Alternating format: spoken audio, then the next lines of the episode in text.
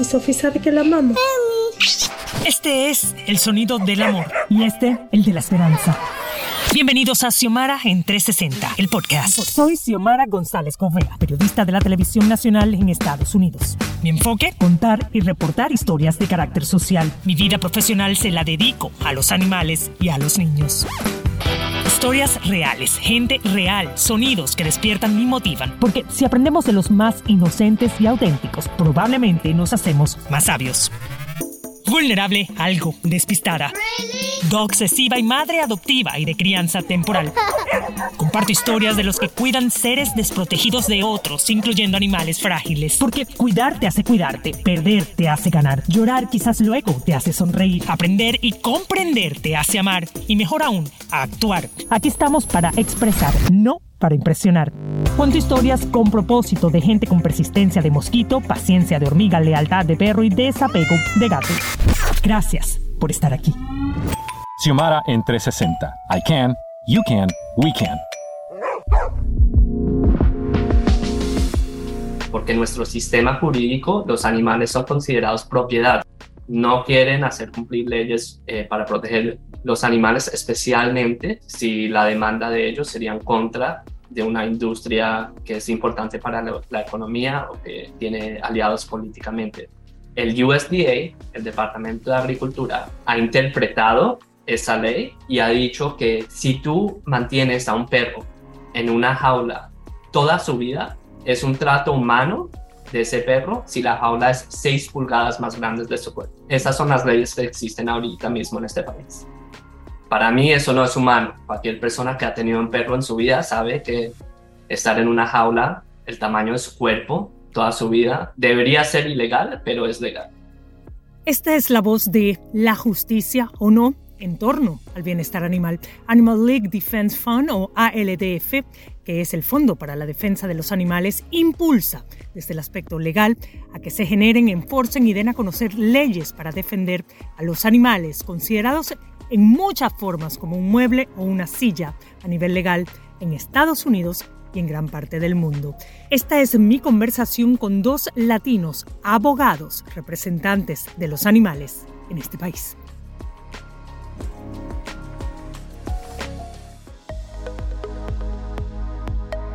Gracias por estar aquí y empezamos directamente con Ariel. Ariel Flint, él es abogado, es colombiano de nacimiento, llegó a Estados Unidos a los siete años y desde entonces ha puesto su ojo en las leyes, en el derecho, en la justicia. Su interés, supongo que siempre han sido los animales, esto me lo confirmará él, pero él es uno de los trabajadores de las voces legales de los animales aquí en Estados Unidos. Animal League Defense Fund, que como les decía al principio, fue fundada por abogados que querían proteger a los animales. Es decir, repito, la voz de los animales, justicia nacional para los animales. Gracias, Ariel, por estar aquí con nosotros. Muchas gracias a ti. Lo primero que quiero preguntarte es un poco sobre el trabajo que hacen para que la gente entienda un poco más lo que es el uh, Animal League Defense Fund, que en español sería el Fondo para la Defensa Legal de los Animales, y es ALDF por sus siglas en inglés. Le vamos a llamar a partir de ahora ALDF. Sí, exactamente. Muchas gracias. El Animal Legal Defense Fund, como dijiste, se concentra eh, casi enteramente de, de, trabajo de abogacía. Entonces, yo estoy en el departamento de litigio civil y en mi departamento presentamos demandas para hacer cumplir las leyes que ya existen y también para armar nuevo precedente para proteger animales en el futuro. También departa tenemos departamentos eh, de criminales que trabajan con fiscales para hacer cumplir las leyes que ya existen porque a veces solamente el gobierno tiene el poder de hacer eso, que es algo que seguramente vamos a hablar más en un par de minutos. Y también tenemos un departamento legislativo que tratan de armar nuevas leyes para proteger a más animales de más formas. Ahora, asumo que en el momento que ustedes examinan esos estatutos de protección, esas leyes, ¿no? que si no me equivoco y estoy, espero bien informada, es, son unas 3.400 páginas este, bueno, que tratan sobre este, las leyes relacionadas con animales.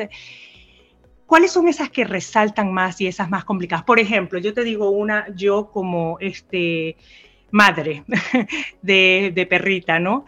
Eh, para mí es muy importante quitarle, sobre todo le dicen en inglés, it, es el perro, no es he, she, es el it. Y a mí me desespera cuando yo hago tareas con mis hijos y puede sonar un poco exagerado, pero que todavía al día de hoy un animal sea considerado it, porque eso es lo que los lleva a ser considerados propiedad, incluso cuando te divorcias, tú batallas a un animalito como si fuera un mueble más.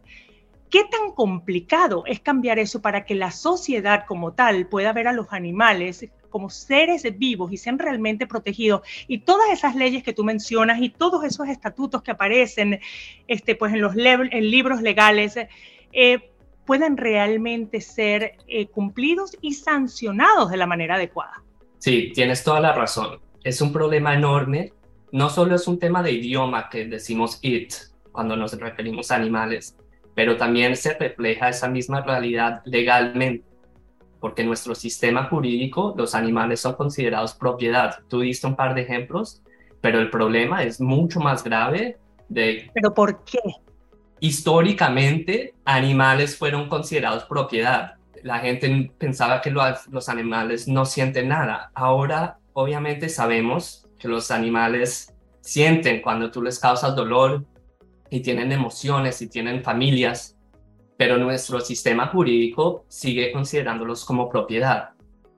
Y esto es un gran problema por muchas razones, pero en el trabajo que yo hago, que es litigio civil, se vuelve un problema enorme en una manera específica. En Estados Unidos tenemos una doctrina jurídica que se llama standing. Significa que tú solo tienes la capacidad de presentar una demanda si tú eres la persona que fue lesionada por la conducta que quieres detener. Ahora, cuando estamos hablando de abuso a animales, hay muy pocas leyes que protegen animales, pero hasta esas leyes casi nunca se pueden hacer cumplir, porque cuando uno abusa a un animal, el animal es el ser que fue lesionado, ¿verdad? Entonces un humano casi nunca tiene el standing, la capacidad de presentar una demanda. Y si no se pueden presentar demandas, no se pueden hacer cumplir las leyes y las protecciones que ya existen. Ya va, te quiero entender bien. Si alguien golpea a mi perrita y mi perrita sangra horrorosamente, ¿dónde queda mi defensa por mi compañera?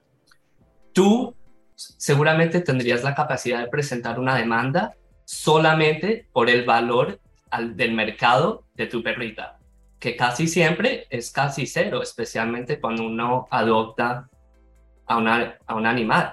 Ahora, si yo vuelvo al mismo ejemplo, me encuentro, ahora vamos al perro de la calle, me encuentro a este perro en la calle súper lesionado, yo vi, tengo evidencia de quién lo maltrató. Existe una ley que se llama el Animal Welfare Act, que es, digamos, la ley más importante que existe, este, que tiene el ojo puesto en los animales, si no me equivoco, también fue este, esta ley, creo que se fue creada en 1966 por ahí.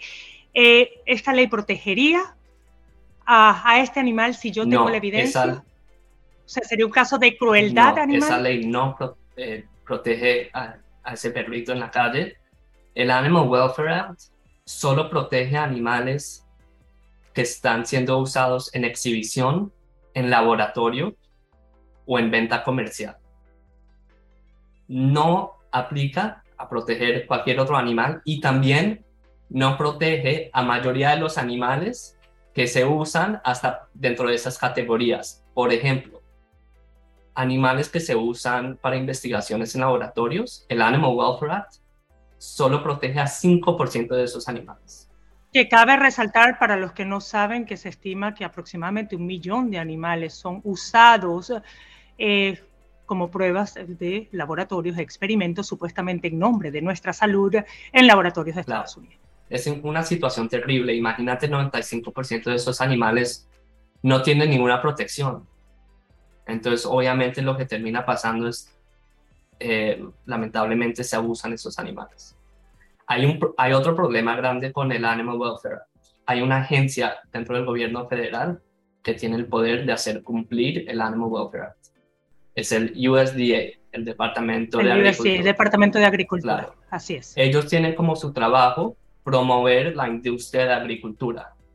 Entonces son muy pocas veces que ellos van a, las grandes industrias que ellos tienen que apoyar y presentarles una demanda, decir, dejen de abusar animales.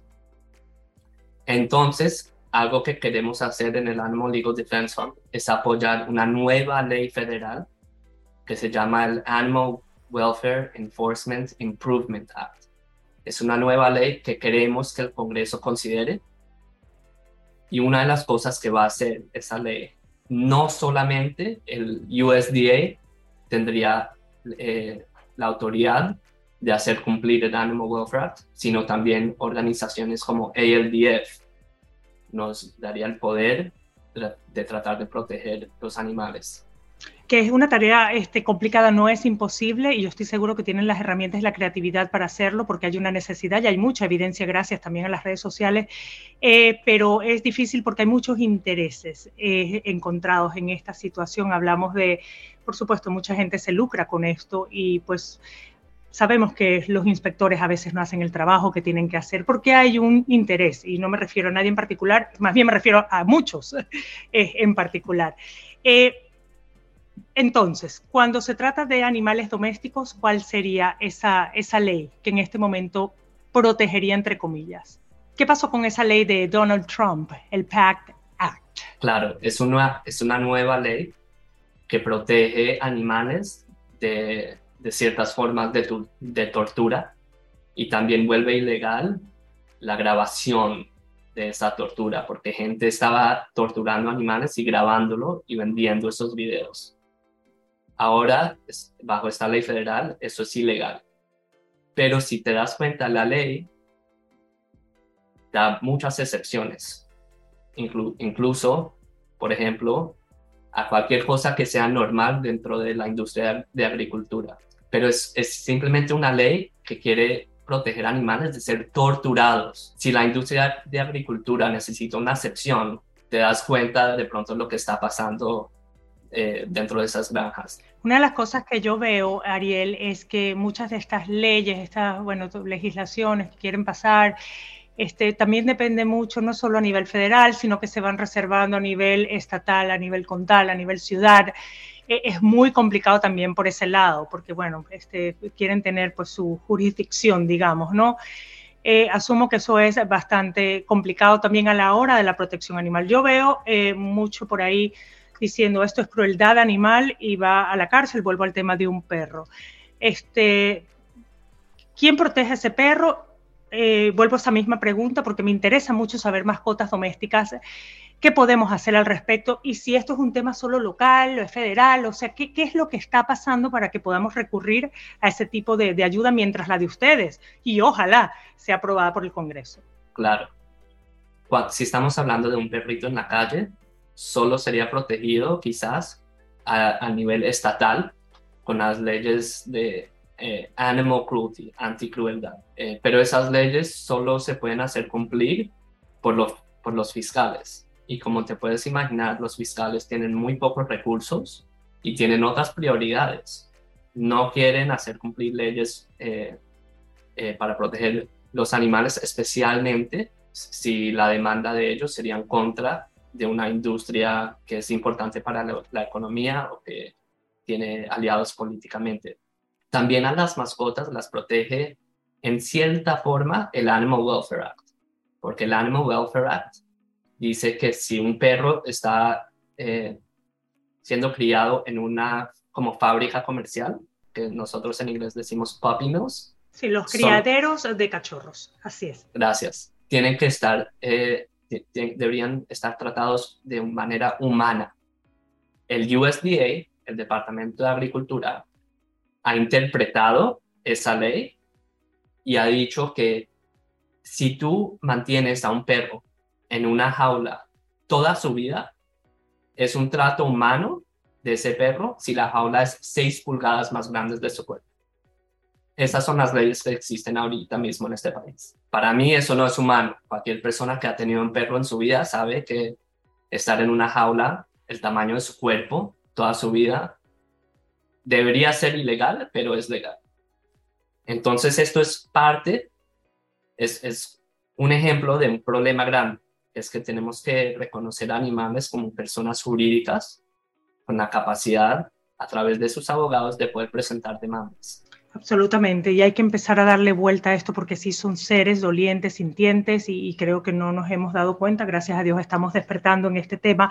Estoy conversando con Ariel Flint, eh, uno de los abogados muy exitosos dentro de ALDF, que sería Animal League Defense Fund, que es el Fondo para la Defensa Legal de los Animales, es la voz de los animales y está pues conversando sobre los derechos que tienen los animales. Lamentablemente no hay ninguno, si no hay un humano que se beneficie eh, o que simplemente haya sido alterado algo en su vida este, y que pueda pues defenderse a través de ese daño que se le ha hecho a un humano. Es un poco complicado, pero por, ahí va la cosa. Eh, y es complicado porque es muy difícil poder destapar las realidades que ocurren en los laboratorios, en los criaderos de cachorro, en, este, los lugares clandestinos de los que conversábamos. Y también eh, hay lugares que son incluso peores, que son las fábricas eh, en las que están, o las industrias, las que están preparando, criando animales para el consumo de los animales, que se estima que 9 mil millones de animales son matados en Estados Unidos para consumo. Lo que queremos es que todos los animales en el país sean protegidos por alguna ley y que esos animales, a través de abogados, tengan la oportunidad de, hacer cumplir esa ley. Pues me parece maravilloso y que sigan los éxitos con ustedes. Ariel, yo te agradezco mucho tu tiempo eh, y regresamos en un segundo con Xiomara en 360. Gracias por conectarse. Por sexto año consecutivo, el Centro de Adopción y Protección de Mascotas es un refugio que no sacrifica animales gracias a los numerosos programas para salvar vidas de Animal Services de Miami-Dade y a tu ayuda. Animal Services de Miami-Dade ofrece una variedad de servicios a las mascotas de nuestra comunidad y a sus dueños, a la vez que busca hogares para las mascotas del refugio. Si estás buscando un amigo peludo para tu familia, adopta una mascota del refugio y salva vidas. Más información en miamidade.gov para animals o en el 311. Y ahora quiero conversar un momento con Amanda Howell. Ella es, por supuesto, una de las abogadas que trabaja en la defensa de los animales, es una de las voces femeninas de esta organización. Amanda, uno de, los, de las labores que tienes, de las tareas que es bastante complicada, de hecho, diría yo, es algo que me toca a mí muy de cerca, que es el ag-gag, que es esa censura a personas, por ejemplo, como yo, que soy periodista, en muchos casos, pues, este, es complicado entrar a estas áreas donde uno quiere informarle a la gente de una manera, eh, pues, de verdad concreta y que tengan una idea de qué es lo que está pasando en estos lugares el tipo de violencia y de abuso que hay en los animales, vamos a decir, por ejemplo, de granja. Eh, y a veces censuran eh, este, pues, lo que queremos comunicar hay algo que se llama whistleblowers, eh, que son esas personas que también se adentran en estos lugares y que quieren simplemente comunicárselo a la comunidad para que comprendamos de manera masiva qué es lo que está pasando. Amanda, desde este punto de vista tuyo legal, ¿cómo podrías tú definir cuál es tu trabajo y qué es lo más complicado y qué es realmente el AGAG? Y gracias por tu tiempo también. Sí, claro. Ah, bueno, las leyes AGAD prohíben las investigaciones encubiertas en granjas industriales y mataderos y evitan que los denunciantes compartan información sobre estas instalaciones y las distribuyan al público. Y el público tiene el derecho a saber qué ah, hacen adentro de, estas granjas. Um, básicamente estas leyes tienen como objeto silenciar a los defensores y garantizar que no se denuncien a la crueldad hacia los animales, a las prácticas de, seguridad y a los peligros ambientes y las condiciones de trabajo inhumanas. Um, y a veces hay diferentes tipos de las que um, uh, necesitamos uh, parar. Y uh, las leyes hacen tres cosas. Hace ilegal uh, uh, y un crimen para filmar o foto, sacar fotos adentro de granjas y también obtener acceso mediante falsos pretextos para ganar empleado adentro de las granjas.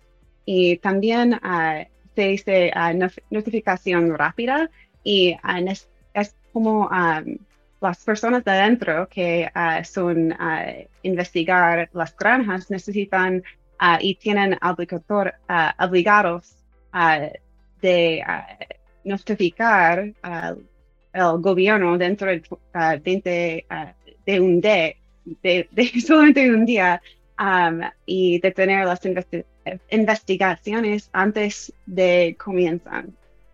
Sí. Claro, eh, lo que sucede es que muchas veces, y voy a comentar dos cosas al respecto, lo que me ha tocado a mí hacer, porque bueno, he hecho mucho y yo, pues bueno, este, yo creo que esto es un trabajo de valientes, en este caso te respeto a ti por hacerlo, esto lo haces de una manera también muy masiva pero adentrarse en estos lugares es complicado. Hay muchas personas, muchos inmigrantes que deciden hacer este trabajo porque no tienen dinero y es la única manera que tienen para sobrevivir, ¿verdad?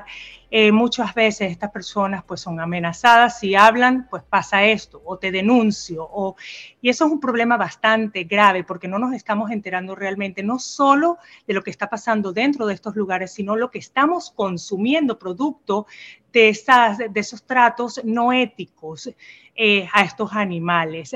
¿Hasta qué punto tú has descubierto que el inmigrante sí es silenciado más que el americano, digamos, común, ¿no? El, el que vive acá, eh, bueno, de nacimiento. Eh, y otra pregunta que tengo es, ¿quién se inventó este, esta ley? Yo supongo que son los mismos productores, ¿no? Es una pregunta muy buena porque a la industria ah, de uh, producción animales um, tienen uh, poder dentro de la, las leyes uh, del Congreso y todo eso de los estados. Y por eso y porque uh, se, es, más importante hacer dinero para ellos que, que proteger los empleados y la gente y los consumidores de la carne. Y por eso, por, por el dinero. Y si ves mucho hispano involucrado en este tipo de, de casos. Claro que sí. Y uh, tienes razón que um, las personas empleadas que son um, inmigrantes dentro de uh, las granjas uh, tienen mucho miedo de decir algo o también con, cuando las cosas son muy peligrosas o ilegales también. Por otro lado, este, Amanda, y, bueno, muchas gracias de nuevo por tu tiempo y también Ariel, que ha estado con nosotros durante este, este programa. Eh, Amanda, una de las cosas que quiero saber es qué están haciendo ustedes y por qué, si hay tanta evidencia eh, de periodistas como yo, de whistleblowers, eh, que nos adentramos en estos lugares, ¿por qué es tan complicado realmente eliminar esta, esta ley, porque es una ley el AGAG. Sí, es muy importante eliminar los uh, leyes AGAG porque los consumidores tienen derecho a saber qué sucede, qué sucede en las granjas industriales. Necesitamos las leyes AGAG, a uh, prohibir las leyes AGAG para que el abuso animal y las violaciones de, los derechos de los trabajadores y las protecciones ambientales no continúan escondidos, escondidos dentro de, uh, detrás de puertas cerradas. Y también necesitamos capacitar y garantizar los, que los empleados puedan informar sobre condiciones de trabajo uh, peligrosas o ilegales. Um, y el Animal Legal Defense Fund, junto con coaliciones de otros defensores de bienestar animal um, y uh, los derechos de los trabajadores y el medio ambiente, han presentado una serie de demandas que cuestionan la constitucionalidad de estas leyes, buscando que anulen estado por estado. Um, y hemos ya, ya hemos tenido éxito en uh, algunos en algunos estados. Bueno, espero que esto siga sucediendo, que un estado sea ejemplo para otro y que entendamos lo que hay detrás de todas estas prácticas que definitivamente no benefician ni al animal ni tampoco al humano que consume este llamado producto eh, que procede de estos lugares, que simplemente lo que hacen es lucrar en nombre de, de esas ganas que tienen muchos de comer estos, estos alimentos. Muchísimas gracias a ambos por su tiempo. Xiomara en 360 es una producción de Xiomara 360 y Actualidad Media Group. Más información en xiomara360.com. Tus comentarios y reviews en esta y la mayoría de las plataformas de audio disponibles me ayudarán a crecer y a llevar mejor el mensaje a quienes quieran escucharlo desde el corazón. En las redes soy Xiomara Radio TV.